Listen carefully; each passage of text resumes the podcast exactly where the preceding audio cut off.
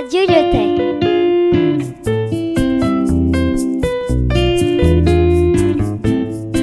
À la rencontre de Sophie Scherer. Bonjour à tous, bienvenue sur Radio Leté. Il est 8h pétante et nous accueillons aujourd'hui Sophie Scherer pour notre chronique matinale. Bonjour, je suis ravie de faire partie de votre chronique ce matin. C'est un plaisir partagé. Nous n'avons même plus besoin de vous présenter, tellement vos livres ont fait succès. Vous êtes une auteure renommée, non sans jeu de mots, haha, et référence à votre livre éponyme. Mais est-ce que vous avez toujours voulu écrire? Non, ça n'a pas toujours été le cas. Je m'étais lancée dans des études de droit afin de devenir juge pour enfants. Vous avez écrit le roman La vraie couleur de la vanille, paru en 2012. Qu'est-ce qui vous a donné envie d'écrire ce livre? En 1997, je suis partie trois semaines à l'île de la Réunion.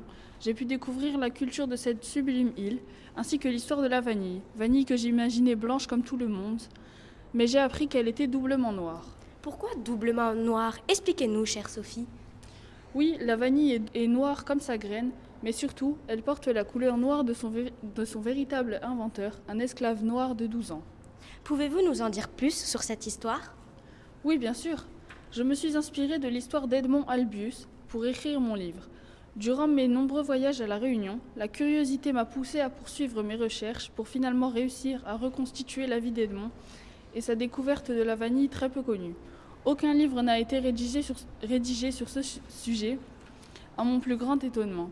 Ce livre, j'ai mis près de 15 ans à l'écrire.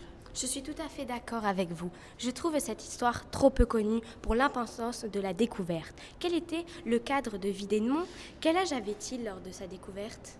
Edmond était esclave. Féréole, son maître, l'avait pris sous son aile, l'a aimé, éduqué et lui a appris le métier de botaniste.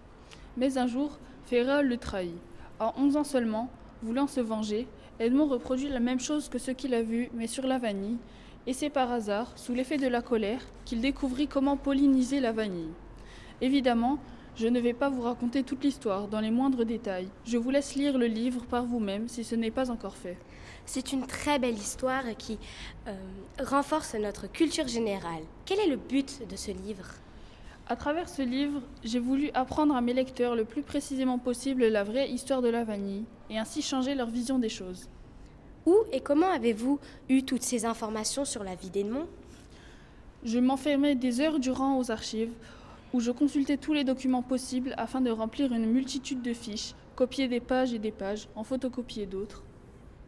Tout ce travail réalisé est impressionnant. Ce fut un réel plaisir de vous avoir reçu sur notre plateau. Pour nos auditeurs assoiffés de curiosité, La vraie couleur de la vanille est disponible en librairie sous l'édition Médium. Merci à vous de m'avoir accueilli. À bientôt, j'espère. Au revoir et bonne journée. Au revoir. C'était Agathe et Mathilde euh, sur la chronique euh, de la vraie couleur de la vanille. C'était Sophie Scherer sur la radio Lyotet.